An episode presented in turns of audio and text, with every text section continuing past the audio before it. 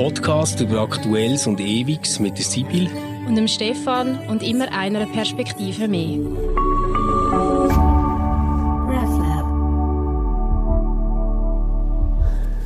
Hallo zusammen und herzlich willkommen zu Converse. Ähm, wir sind ja ein wahnsinnig transparenter Podcast und darum muss ich auch sagen, wir nehmen die Folge zum zweiten Mal auf, ähm, wissen aber überhaupt nicht mehr, was wir letztes Mal geredet haben, gell, Sibyl? So ist es. Und ähm, um das gerade offenzulegen, geschuld bin ich. Ähm, Endlich bist du mal geschuld, sonst bin ich nämlich am geschuld. Ja. Zuerst hat mein Büro gehalten dass ich irgendwie raus musste. Und ich weiss noch, ich habe so gesagt, hey Sibyl, das ist aber kein Problem, weißt, das ist eine verkehrsberuhigte Straße und da läuft gerade niemand durch. und irgendwie nach fünf Minuten kommt so ein Putzwägeli, wo einfach dann haut irgendjemand noch gegen einen Müllcontainer, den er aufmachen. Auf jeden Fall der beste Tontechniker der Welt hat das nicht mehr können reparieren und darum müssen wir jetzt in deinen Ferien aufnehmen. Merci vielmals, dass du dabei bist, Sibyl. Du, es ist mir ein Vergnügen. Wir haben nämlich ähm, ein wie wir finden, doch spannendes Thema für heute in einer Themenreihe. Genau. Wir haben ja gesagt, wir wollen mal über die sogenannten sieben Todsünden reden und nachdem wir das letzte Mal über eine geistige Todsünde geredet haben, äh, den Neid, reden wir jetzt Need, genau. über eine fleischliche. Es gibt nämlich zwei fleischliche Todsünden. Und die eine die ist genau. Völlerei. Da haben wir jetzt gefunden, ah, das äh, lassen wir mal noch beiseite. Ist sicher auch sehr spannend, aber wir gehen jetzt äh, Ja, es ist ja irgendwie auch ein unangenehmes Ding, Völlerei. Genau, jetzt nehmen wir die Wollust. Und äh, Wollust ist ja irgendwie so ein Wort, das wahrscheinlich schon meine Großmutter nicht einmal mehr verwendet hat. Also ich weiß nicht, aber wenn du Wollust hörst, was hast du für Assoziationen? Mir ist irgendwie so irgendjemand sehr alt, wo wahrscheinlich noch einen Beate Use Katalog bestellt hat, ähm, probiert irgendetwas erotisch zu sagen und sagt dann so, er blickte sie wollüstig an oder irgendwie so. Also weißt du, so die, die Taschenbuch ähm, ähm, Roman vom, vom Kiosk kommen wir da zuerst in Sinn. Es ist tatsächlich, also wenn ich Wollust höre, dann denke ich auch, ui, das ist jetzt aber echt ein altertümliches Wort. Ich habe aber ganz eine andere Assoziation. Und zwar sehe ich einfach vor meinem inneren Auge jemanden, der in Wolle umwühlt. Also, ich weiß natürlich, geil. dass Wollust nicht, mit, nicht irgendwie von Wolle kommt, aber irgendwie das Wort, das ist für mich ja. ähm, äh, verbunden mit dem, dass man so in Wollknäuel umwühlt. Aber Wollust ja, kommt ja, das haben wir extra nachgeschaut äh, für, die, für die heutige Ausgabe, äh, kommt von Wohl, von Wohllust. Also Wohl mit H geschrieben, genau, ja. gar nicht nicht mit Wolle, sondern eigentlich eine Lust, die uns wohl tut. Und das ist ja umso interessanter, wenn man denkt, dass, dass der Begriff eigentlich rein von, von, von, ihrer, äh, von seiner sprachlichen Aussage her etwas positiv konnotiert ist und gleich ist es aber etwas, wo wir heute eben eher würden, oder respektive nicht heute, sondern lange Zeit immer abgewertet worden ist, sogar so, dass es bei den Todsünden eingereiht worden ist. Also Wollust als etwas Negatives, ja. etwas, was zu vermeiden ja, gilt. Vielleicht gleich noch mal ganz, ganz schnell so zu dem Konzept von der Todsünde, weil ähm, das habe ich jetzt gemerkt, als ich im Vorfeld von unserem Podcast ein paar Mal mit Leuten darüber geredet habe. Ähm, Todsünde kann ja eigentlich zwei Sachen heißen. Das eine wäre so, es ist eine Sünde, die so schlimm ist, dass man den ewigen Tod verdient, also quasi direkt in die Hölle kommt. Das ist ja eigentlich nicht das Konzept bei den sieben Todsünden. Sondern die Idee ist ja eigentlich, dass das so eine Art Wurzelsünde sind, also dass quasi jedes Vergehen, das man begeht, letztendlich auf eine von diesen sieben Ursprungssünden und darum halt dann eben vielleicht sogar Todsünden ähm, zurückgeht. Ähm, bei der Wollust ist das vielleicht wirklich viel, viel, viel äh, schwieriger zu verstehen als zum Beispiel beim Neid, wo wir letztes Mal darüber geredet haben. Weil eigentlich muss man doch sagen, ja, also ähm, eine Art Lust zu empfinden, wo man will, wo einem wohl tut, äh, das kann ja eigentlich nicht schlecht sein. Ähm, auch wenn der Begriff für uns eben so ein bisschen, also wenn du keinen Wollenfetisch hast, dann ist es für beide so, dann tönt er irgendwie ein bisschen abtönend, oder? Ähm, aber äh, ursprünglich damit gemeint ist ja eigentlich so eine Lust, einfach um der Lust willen. Und das würden wir jetzt wahrscheinlich zuerst mal sagen, hm, eigentlich gar nicht so etwas Blödes, oder? Ja, auf jeden Fall. Also ich glaube, da, da haben wir ja Gott sei Dank auch, was den Umgang mit Sexualität anbelangt, gerade auch im letzten Jahrhundert noch einen, einen Weg gemacht.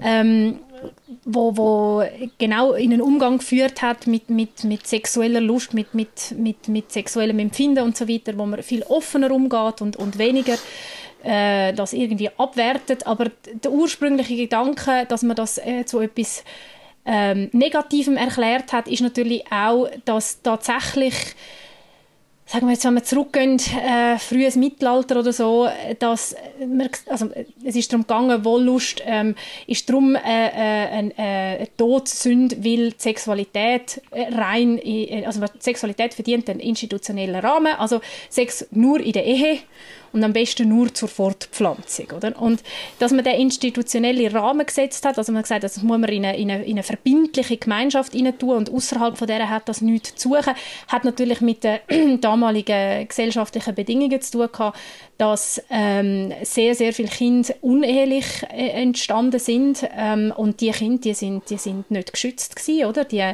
ähm, sind teilweise auch getötet mhm. worden, es ist zu sehr vielen Kindstötungen gekommen. Die Frauen sind ähm, geächtet gewesen. Ich meine, oft sind die unehelichen Kinder auch entstanden aufgrund von Vergewaltigungen, also dass Frauen einfach von irgendwelchen Männern, ja. wo sie eben nicht verbunden sind oder abgesichert sind, vergewaltigt worden sind. Selbstverständlich hat es eine Vergewaltigung in der Ehe gegeben, aber dort ist dann immerhin der Mann verpflichtet gewesen, oder, für das Kind zu schauen. Und ähm, das hat also zu sehr viel Elend geführt und dass man da gesagt hat, hey nein, ähm, Fortpflanzung bitte nur innerhalb von der Ehe, das hat tatsächlich mit dem Schutz sowohl von den Kindern wie auch von den Frauen zu tun gehabt. Das kann man ja noch verstehen. Der andere Grund, warum ähm, Wollust äh, äh, als Todsünde erklärt oder zur Todsünde gemacht worden ist, ist ein weniger erfreulicher, vor allem auch äh, für, für Kinder. Weil wir wissen alle, es gibt ja eine Studie dazu, wie viel, wie viel Mal man am Tag an Sex denkt, oder wie viel Mal am Tag ein erwachsener Mensch oder zumindest ein geschlechtsreifer Mensch an Sex denkt. Und das ist, glaube ich, sehr, sehr häufig. Und wenn man jetzt den, den Menschen sagt, immer wenn ihr irgendein sexuelles Empfinden habt oder nur schon sogenannte schamhafte Gedanken, wie es dann geheißen hat, hat, dann, dann habt ihr gesündigt und dann müsst ihr da beichten und Ablass zahlen und so weiter. Das hat natürlich die Leute in einer Art und Weise an Kirche gebunden, ähm, wo für die damalige Kirche sehr lukrativ war, weil man hat gewusst, wenn man die sexuellen Empfinden und die sexuellen Gedanken zur Sünde erklärt, dann hat man eigentlich nur sündhafte Menschen. Und sündhafte Menschen sind Menschen, die beichten, wie gesagt, haben müssen Ablass zahlen und das hat sie wiederum an Kille gebunden und ähm, dadurch ist eigentlich das Erklären von Wollust zur Todsünde sehr lukrativ gewesen. Und wahrscheinlich ist so einer der spannendsten Jobs so der vom Priester gewesen, wo die ganzen Gedanken und Handlungen hat können hören hinter seinem Türli ähm, und nachher den, ähm, ja, seine Lossprechung aussprechen. Ähm, aber trotzdem glaube ich schon, dass die Wurzeln relativ tief geht von dem ganzen Gedanken und er sehr, sehr lang anhaltet. Ähm, also wir haben ja irgendwie schon so von Jesus die Geschichte übermittelt, dass er so sagt, wenn dein Auge dich verführt, also wenn du quasi jemandem äh, nachschaust, wo du begehrst, aber nicht solltest, dann reiss das lieber aus, weil besser ähm, du verlierst dein Auge, als dass alles von dir nachher in der Hölle brennt, oder? Also sehr drastisch. Beim Paulus immer wieder die Unterscheidung, ähm, so Katasarx oder Katapneuma, also leben wir nach dem Fleisch oder nach dem Geist, also so die Abwertung vom Körperlichen, die ist schon sehr tief eingeschrieben ins Christentum. Und ich weiß, dass man nachher immer sagt, ja, das ist aber eigentlich alles einfach hellenistisch, das ist von den Griechen reingekommen und so. Ich glaube, mhm. ehrlich gesagt, dass es eine mega Fiktion ist, Christentum ohne Hellenismus zu denken, also ohne die ganzen Spuren, die wirklich seit dem Anfang dabei sind. Du hast jetzt stark auf das Mittelalter äh, Bezug genommen, aber ich meine, wenn man jetzt Pillenenzyklika nimmt, ich, ich weiß gar nicht genau, wenn die ist, ich würde sagen 70er Jahre eigentlich also katholisches wichtiges Papier zur Sexualethik angesichts von den Möglichkeiten von Verhütung und so, dann finden wir dort immer noch ganz klar die Position drin, dass Geschlechtsverkehr nur dann gut ist, ähm, wenn er der Zeugung von Kind dient. Mhm. Und zwar wirklich ausschließlich. Also es ist nichts, wo irgendwie, ich sage jetzt mal so, ähm, Gemeinschaft in einer Ehe, gell, natürlich. Äh, das setzen wir jetzt dort schon mal voraus in diesem Paper. Ähm, aber Gemeinschaft in einer Ehe irgendwie stärkt oder auf einer emotionalen Ebene wichtig ist oder irgendetwas, sondern es geht wirklich darum, es ist dann okay, wenn du bereit bist, auch Nachkommen in Kauf zu nehmen aus dem äh, ja, sexuellen Verkehr whatever. Und dort, dort glaube ich halt schon, das ist nicht einfach etwas, weißt, was das Christentum irgendwann mal komisch abbogen ist, sondern ich glaube wirklich, das ist so etwas, was sich von Anfang bis ganz, ganz, ganz lang durchzieht. Und es ist auch nichts, wo man irgendwie aus theologischen Gründen zuerst überwunden hat. Also weißt du, dass man so hat gefunden, ah, jetzt, jetzt verstehen wir es, aber wir haben einfach immer die Stelle falsch gelesen oder irgendwie so etwas. Sondern es ist, glaube ich, wirklich äh, etwas, wo man ähm, der 68er und dem ganzen Aufbruch ähm, sehr viel zu verdanken hat, dass man das nochmal neu denkt hat. Und trotzdem würde ich sagen, es hat bei uns in der Kirche schon so zu einer seltsamen Fixierung auf Sexualität geführt. Also es gibt so die einen, die müssen jetzt irgendwie immer darüber reden und ähm, finden, Kirche müsse jetzt dort irgendwie so eine Spitzenposition ähm, im, im Promoten von äh, polygamen Beziehungen einnehmen. Und die anderen finden irgendwie, nein, nein, da müssen irgendwie noch Wert vermittelt werden, Familie etc. Oder? Aber irgendwie werden wir das Thema ich, ich will es gar nicht loswerden, aber es steht irgendwie schon immer sehr fest im Zentrum. Ja, ich glaube natürlich schon auch darum, weil es ein Thema ist, das tatsächlich einfach in unserem Leben und in jedem Leben irgendwo im Zentrum steht. Weil äh, der, der, der zweitstärkste Trieb oder, ist der Sexualtrieb, den wir haben, ob wir jetzt wollen oder nicht. Und Was ist der stärkste? Der Lebenserhaltungstrieb, oder? Der Überleben, ah, okay. Überlebenstrieb, genau. Der Überlebenstrieb ist, glaube der stärkste. Ja. Und der zweitstärkste, also direkt nach dem Überleben, kommt der Sexualtrieb. Ich nehme an, das ist äh, so eingerichtet, weil wir ja irgendwo wollen, äh, uns fortpflanzen und, und äh, äh, darum brauchen wir die zwei starken Triebe, dass irgendwo das Leben am eben Leben gehalten wird. Ähm, also darum, ich glaube, dass tatsächlich ähm, Se Sexualität für jeden Mensch, egal wie, wie, man, welchen Umgang man letztendlich für sich findet, ähm, es, es ein wichtiges Thema ist und dass das völlig falsch ist, wenn das irgendwie schambehaftet ist, oder? Also das, das ist ja auch verrückt, mhm. wenn man sich nur schon überlegt, wie wir also mit mir meine ich jetzt du und ich noch aufgewachsen sind und jetzt du wahrscheinlich hast das weniger gespürt wie ich als als Mädchen, als Frau, wie man über über die primären und sekundären Geschlechtsorgan redet. Also es ist schon noch verrückt, ja, dass, dass wir noch aufgewachsen sind mit, als Mädchen mit eigentlich keinem korrekten, sage ich jetzt mal, äh, Begriff für, für, für die Vulva, oder? Wie man heute äh, hoffentlich ja. dem Kind beibringt, sondern da haben wir vielleicht noch von der Scheide geredet und ich meine, wir wissen alle, woher der Begriff kommt, oder? Das Schwert gehört in die Scheide. Ja. Dann hat man von Schamlippen geredet. Also etwas Scham, da, da, ist schon das Scham, oder? Für was oder? muss ich mich dann schämen? Schambereich, Schamlippen. Ja. Also da, da, da suggeriert man schon den Kind, wo ja dann das Schämen irgendwann mal begreifen, dass das ähm, etwas ist, wo man irgendwie vermeiden will.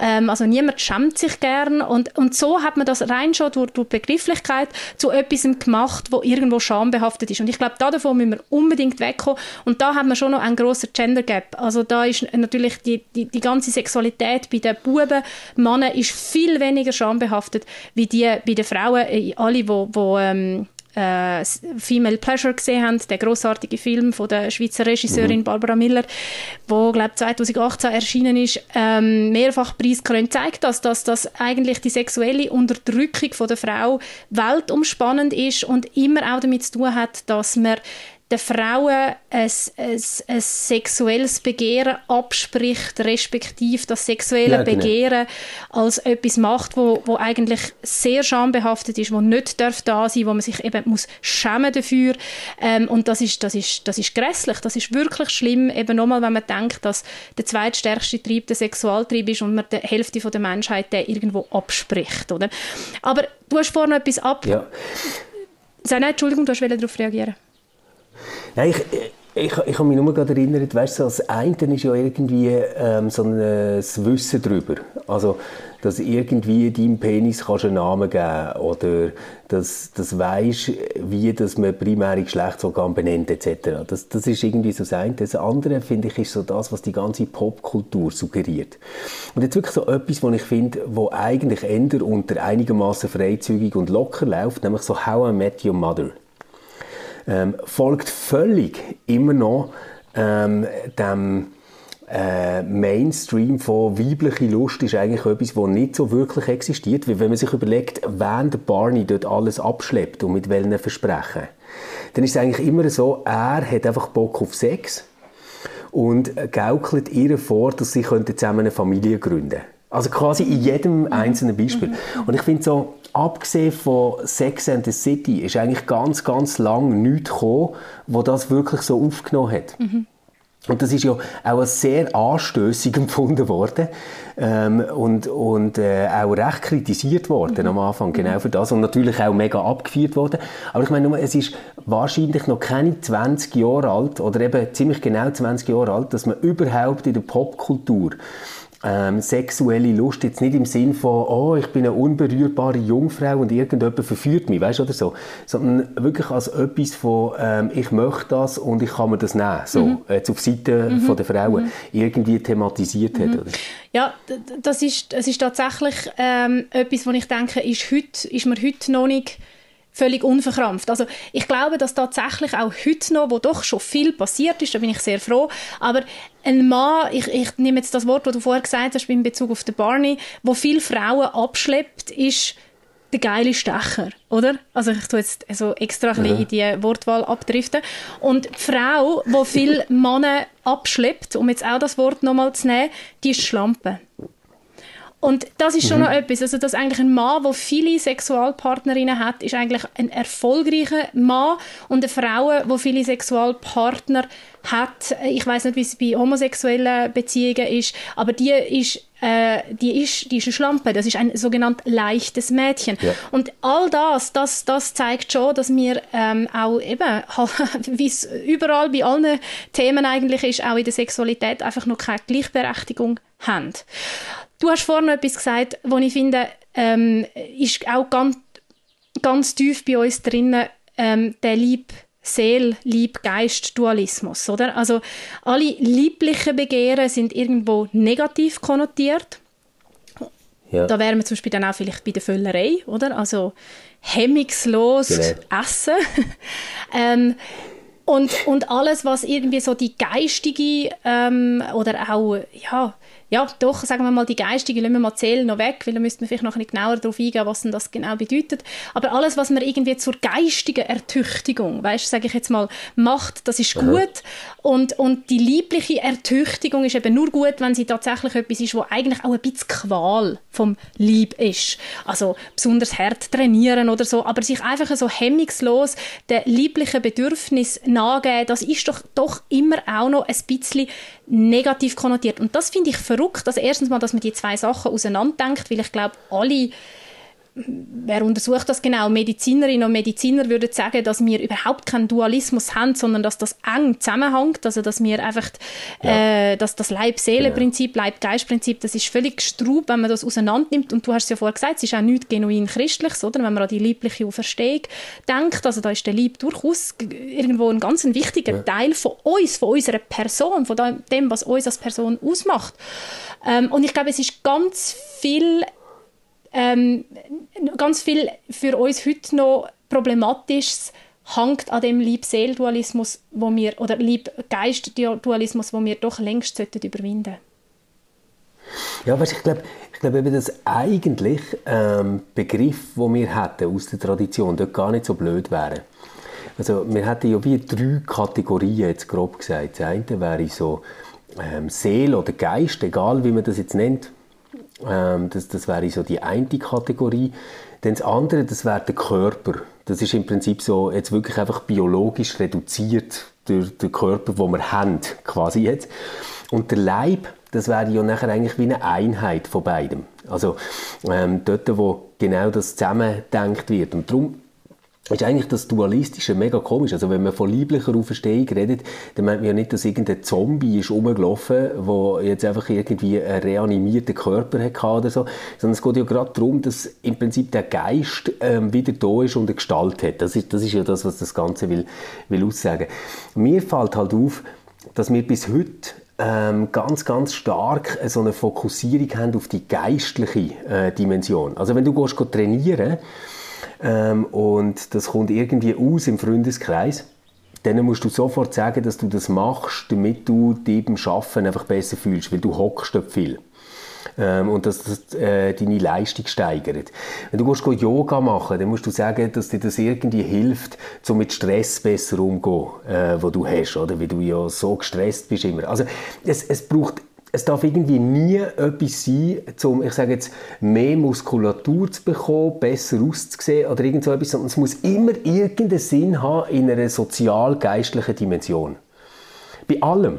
Also auch, auch wenn du gehst, rennen musst du irgendwie erklären, das ist halt meine Art von Meditation oder irgend so Ja, etwas, oder? aber- es, es ist nie einfach nur für sich Aber gut. da redest du jetzt Und dort, Nein, Entschuldigung. Ja. Also ich habe das Gefühl, da redest du krass aus deiner Bubble raus. Also ich glaube, es gibt Leute, wo, wo, das, wo, das, wo das null Thema wäre, sondern dort ist wirklich das Thema, ähm, ja, weißt, ich will, ich will mega, viel Muskeln bekommen. Also ich glaube, das, gibt- das kommt jetzt extrem darauf an, wo, also wie soll ich sagen, in welchem Milieu, um jetzt das Wort zu nehmen, du dich bewegst. Also es gibt durchaus Milieus, wo man sagt, es ist, ich will einfach mega, ich will pumpen, oder? Und ich will, ich will ganz ähm, Ja, einen, einen gut, das- das- das muskulösen schon sein. Körper haben. Also ich glaube, das ist das, was du jetzt beschreibst. Da redest du ganz fest von deinem Milieu, wo du drin steckst und in anderen Milieus ist die Rechtfertigung, wo du da ähm, benennst, null Thema, sondern dort sagt man klar, weisst, ich will mega viel Oberarm haben, also mega viel Oberarm, mega viel Muskeln an den Oberarm haben oder so. Ähm, und das ist das erklärte Ziel und, und das, da würde man dich schräg anschauen, wenn man würde sagen, weisst, ich bin dann irgendwie geistig eben auch beweglicher, wenn ich ähm, körperlich fit bin. Dann würde ich sagen, warum? Also was soll das? Aber, aber, aber Sibyl, das, das, das gibt es doch mega oft. Also eben, vielleicht tatsächlich einfach in meiner Bubble, das, das kann schon sein. Aber dass jetzt Leute, die irgendwie ähm, trainieren und ein bisschen dementsprechend aussehen, dann denkt man so, also Intellektuelle sind das nicht unbedingt. Also man, man würde jetzt auf den ersten Blick nachher nicht erwarten, dass die Bücher lesen, weißt du, oder so. Und ich, ich glaube schon, dass sich das durchzieht. Ich, ich habe das Beispiel eigentlich auch nur darum gebracht, weil ich finde, eben beim Sex ist es anders. Sex ist eben darum so ähm, anders in unserer Gesellschaft, weil der wie keinen Nutzen braucht. Also natürlich gibt es noch das katholische Sexualethikpapier, das eben sagt Fortpflanzung, Fortpflanzung, Fortpflanzung. Aber ich glaube, insgesamt gesellschaftlich hat sich wie durchgesetzt, dass Sex an und für sich etwas Gutes ist, wo man gar nicht muss können sagen, wir machen das, weil uns das fester aneinander bindet. Oder wir machen das, weil das ist irgendwie gesund fürs Herz oder irgend so ein Blödsinn. Das, das würde ja niemand sagen, sondern man sagt einfach, ähm, wir machen Sex, weil ich habe gerne Sex. Also von dem her ist das irgendwie so wie etwas geworden, wo, wo ich glaube, wo eine mega, mega positive Entwicklung hat genommen ähm, in den letzten Jahrzehnten, wo so wie eine Insel ist für Menschen, wo du etwas kannst machen kannst, was du wirklich gerne machst, ohne dass es muss irgendein Umzug haben. Es braucht keinen Zweck, es braucht keinen Grund. Es ist einfach, äh, einfach so für sich gut. Ja, das würde ich auch sagen. Also ich, hoffe natürlich auch, dass das jedem Mensch zugesprochen wird und wir sind, wir wissen alle, wir sind ähm, noch weit davon entfernt, dass das bei allen so ist. Das, was du vorher angesprochen hast, noch mit den, mit den Muskeln, oder? Wenn jemand, wenn jemand trainiert ist, dann ist der sicher auch nicht, äh, dann ist der dafür sicher nicht der Intellektuelle oder so. Also entweder trainiert man den, den Geist oder den Körper, so ein bisschen nach dem hat es dann. Ja, aber das ist Ja, so. ich weiß nicht, ob ich das, ob ich das tatsächlich so beobachte. Ähm, was, was ich mehr beobachte ist, äh, das weicht sich auch langsam auf, aber lange Zeit, und das hat wieder viel mit der, mit der Wahrnehmung von der Frau als sexuelles oder eben nicht sexuelles Wesen zu tun, dass Frauen, die noch, es ist jetzt ein bisschen glatt, wo- worauf ich mich begebe, aber Frauen, die gemeinhin von, oder sagen wir so, von, von der Mehrheitsgesellschaft als klar als sexuelle Wesen anerkannt werden, als sexuell anziehende Wesen, oder? Denen spricht man ab, dass die können irgendwelche Topjobs oder äh, nehmen wir jetzt mal Politik, irgendwelche Spitzenämter bekleiden. Dort hat man eigentlich ja. immer gern Frauen gehabt, die möglichst in Anführungsstrich asexuell überkommen sind. Und es gibt einen wunderbaren Doc-Film über die bisherigen Bundesrätinnen, wo Ruth Dreyfus ja. das klar benannt. Und zwar in Bezug auf sich selber. Wo sie sagt, sie okay. sei damals zur Bundesrätin gewählt worden, weil sie hat man nicht so recht als Frau identifiziert, zumindest nicht als sexuell attraktive Frau und darum hat man ihr dann das Bundesratsamt zugestanden, weil sie ja eben eigentlich gar nicht so eine rechte Frau ist. Und das hat sie natürlich so ein bisschen die, die okay. Außenwahrnehmung beschrieben. Sie benennt das dort klar, hingegen die, wo ja dann im Vorfeld nicht gewählt worden ist, Christiane Brunner, ähm, wo man eben irgendwo viel mehr dort eingeordnet hat. Wobei es sicher auch noch viel komplexer war. Aber sie benennt dort etwas Wichtiges. Oder ich, ich sage jetzt auch, Heidi Klum als Bundesrätin würde einfach ganz ja. viele Menschen extrem irritieren. Also das, das, da braucht es noch einen Weg, bis jemand mit dem Erscheinungsbild von der Heidi Klum Bundesrätin wird. Das glaube ich wirklich. Und das ist schon verrückt, weil auf die andere Seite ein... Ähm, äh, Brad Pitt könnte viel eher Bundesrat werden. Man merkt, dass wir so tiefe 80er, 90er Kinder sind, was ich jetzt gerade für zwei Männer... Mega, ich kann es jetzt sagen, ich kann es jetzt sagen, Für zwei ja, ich, ich habe gedacht, wenn, wenn kommst du jetzt so mit Beverly ja, Hills genau. vergleichen, weißt du? Aber weißt du, was ich meine, oder? Also das ist doch immer noch, wir mhm. teilen mhm. immer noch stark ein in Leute, die wir sexuell attraktiv finden und die haben dann aber, die, die wie soll ich sagen, die, die die haben dann so wie nur die Schiene zu bedienen und andere, die halt so Verantwortung übernehmen ja. oder so und die sind dafür dann aber eher asexuelle Wesen. Und ich glaube, das zeigt eben auch schon viel, ah, wie wir, wie wir, das zeigt eben auch schon einiges im Umgang mit Sexualität und insbesondere, das muss ich jetzt doch nochmal sagen, in Bezug darauf, wie wir mit, mit Frauen umgehen. Oder? Also Frauen können, eigentlich traditionell gesehen kann die Frau entweder kann sie äh, Mutter sein, Sie kann eine Jungfrau ja. sein oder sie kann, ich tue jetzt extra den Begriff nehmen, eine Hure sein.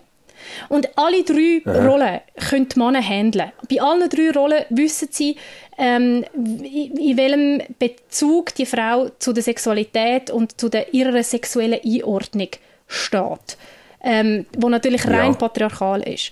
Ähm, und, und dass da irgendeine Frau, sowohl Mutter, kann sein, wie auch Hure kann sein, wie auch der jungf jungfräuliche Aspekt, also all das, wo ja, da gibt es ja immer ganze, ähm, ja fast schon Wertesysteme und, und, und Bilder, die da damit verbunden sind, alles in sich kann vereinen. Ich glaube, da sind wir tatsächlich heute noch, haben wir noch einen Weg, dass wir das den Frauen zugestehen. Okay, ähm, ich, ich glaube, zum Teil bricht das schon auf, also äh Neuseeland ja. Äh, oder äh, in Deutschland jetzt ähm, ja, Baerbock. Stimmt. Also, ja, stimmt. Wo ich, wo ich würde sagen, nein, das ist irgendwie ein anderer Typus. Ähm, ich ich weiß aber, glaube was, was du meinst und, und würde dort in der Tendenz recht geben. Aber Sibyl, vielleicht, wenn wir über Wollust reden, ähm, dann sollten wir wahrscheinlich schon auch noch äh, irgendwie ein paar Gedanken an ein Phänomen verlieren, das uns alle überall zu jeder Tages- und Nachtzeit umgibt, mindestens als Möglichkeit. Äh, so, was, was ich anspreche, ist Pornografie. Also vor allem, ehrlich gesagt, im Internet. Mhm. Weil das ist ja schon ein riesen Unterschied geworden. Als ich ähm, bin ein Kind war, war das irgendwie im Kiosk, gewesen, immer in der linken oberen Ecke ähm, so als Magazin und eigentlich immer auch verdeckt und auf einer Höhe, die eh nicht hersiehst. Ähm, heute ist einfach alles zwei Klicks weiter weg. Du kannst deine Kategorie auswählen, du kannst alles auswählen und du kannst es schauen. Es kostet keine Rappen, oder? Ähm, ist das äh, etwas, was jetzt quasi so zu der Befreiung, wo wir vorher darüber geredet haben, äh, natürlich dazugehört und wir müssen einfach über faire Produktionsbedingungen schwätzen? Oder ist es etwas, wo man müsste sagen, ah, das ist irgendwie als Phänomen insgesamt nicht gut? Nein, so absolut würde ich das nicht sagen. Es gibt ja mittlerweile sogar auch feministische Pornos, also Pornos, die von Frauen produziert werden, wo, wo ja. andere Stories erzählen, wo unter anderen Bedingungen, du hast es angesprochen, auch produziert werden. Ähm, also ich würde jetzt überhaupt nicht sagen, dass Pornografie per se einfach schlecht ist und etwas, was man auf jeden Fall muss verhindern muss. Ich finde, der Jugendschutz ist sicher ganz wichtig, ähm, was, wo, in Bezug auf Pornografie. Also ich finde es tatsächlich problematisch, wenn Zwölfjährige, die eigentlich noch gar keinen Bezug zu der eigenen Sexualität haben, schon mit so Bildern konfrontiert werden. Das sehe ich jetzt gar nicht unproblematisch.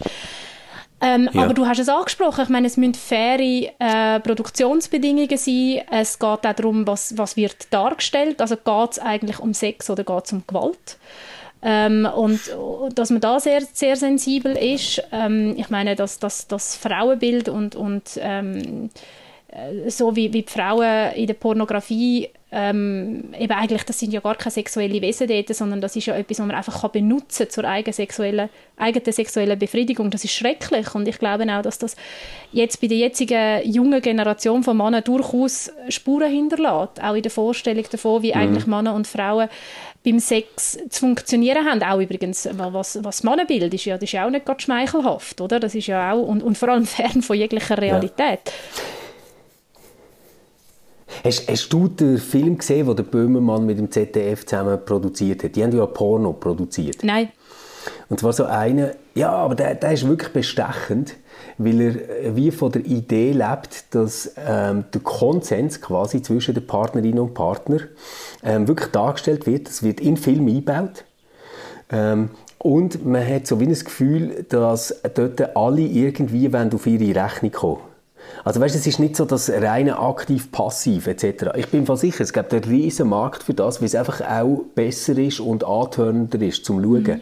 Und zum Beispiel die ganze Sparte ähm, Female-Friendly, was es gibt auf YouPorn, ähm, aber die gibt es sicher auch bei vielen anderen Seiten, die ich jetzt nicht so kenne, ähm, das ist ja eigentlich nicht etwas, wo du jetzt musst sagen, ah krass, das ist irgendwie, weißt jetzt so feministisch im Sinn von, dass Frauen dort irgendwie übermächtig dargestellt werden und irgendwelche Traumas austherapieren, sondern das ist irgendwie einfach so in der Nähe von normalem Sex.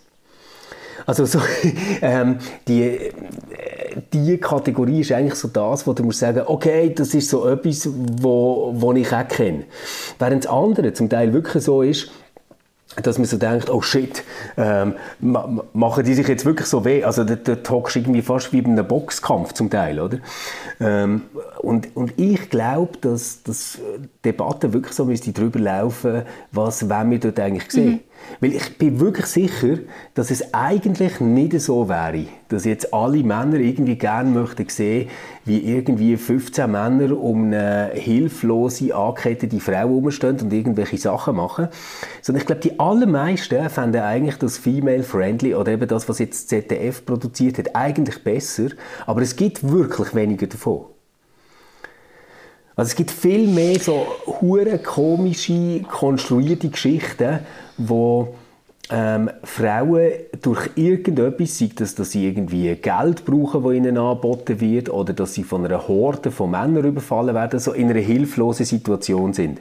Und ich glaube, das ist eigentlich so das, was ähm, vielleicht für gewisse Leute manchmal irgendwie anziehend ist, dann müsste man sich halt überlegen, wie man kann zeigen kann, dass das Ganze ähm, Konsens drin hat oder so. Aber ich glaube, das ist eigentlich eine Nische. Ja, also was du sagst, würde ich mir wünschen oder wünschte ich mir. Grunds Nein, grundsätzlich wird produziert, was geschaut wird. Also ich glaube, das ist ganz einfach. Also das regelt einfach der Markt. Äh, es wird produziert, was geschaut wird, was am meisten, die, die schauen, welche Suchbegriffe werden am meisten eingegeben, das wird produziert. Also ja, vielleicht bräuchte es tatsächlich dort so ein Stück weit eine sexuelle Revolution.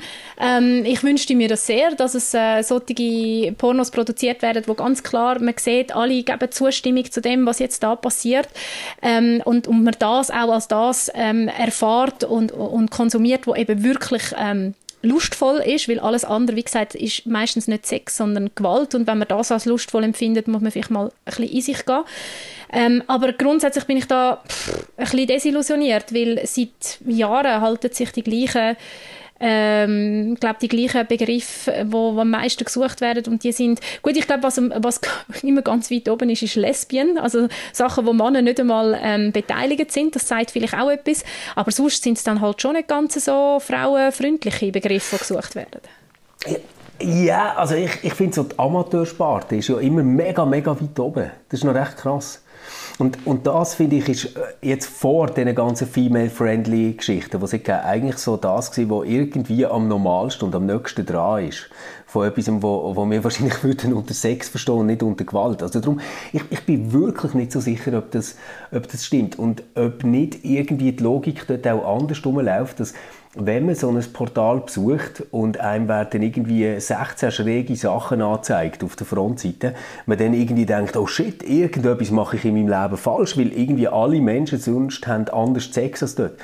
Und, und dort glaube ich einfach, dass ähm, also ich, ich habe wirklich nichts gegen Pornografie. Ich, ich finde das grundsätzlich völlig in Ordnung.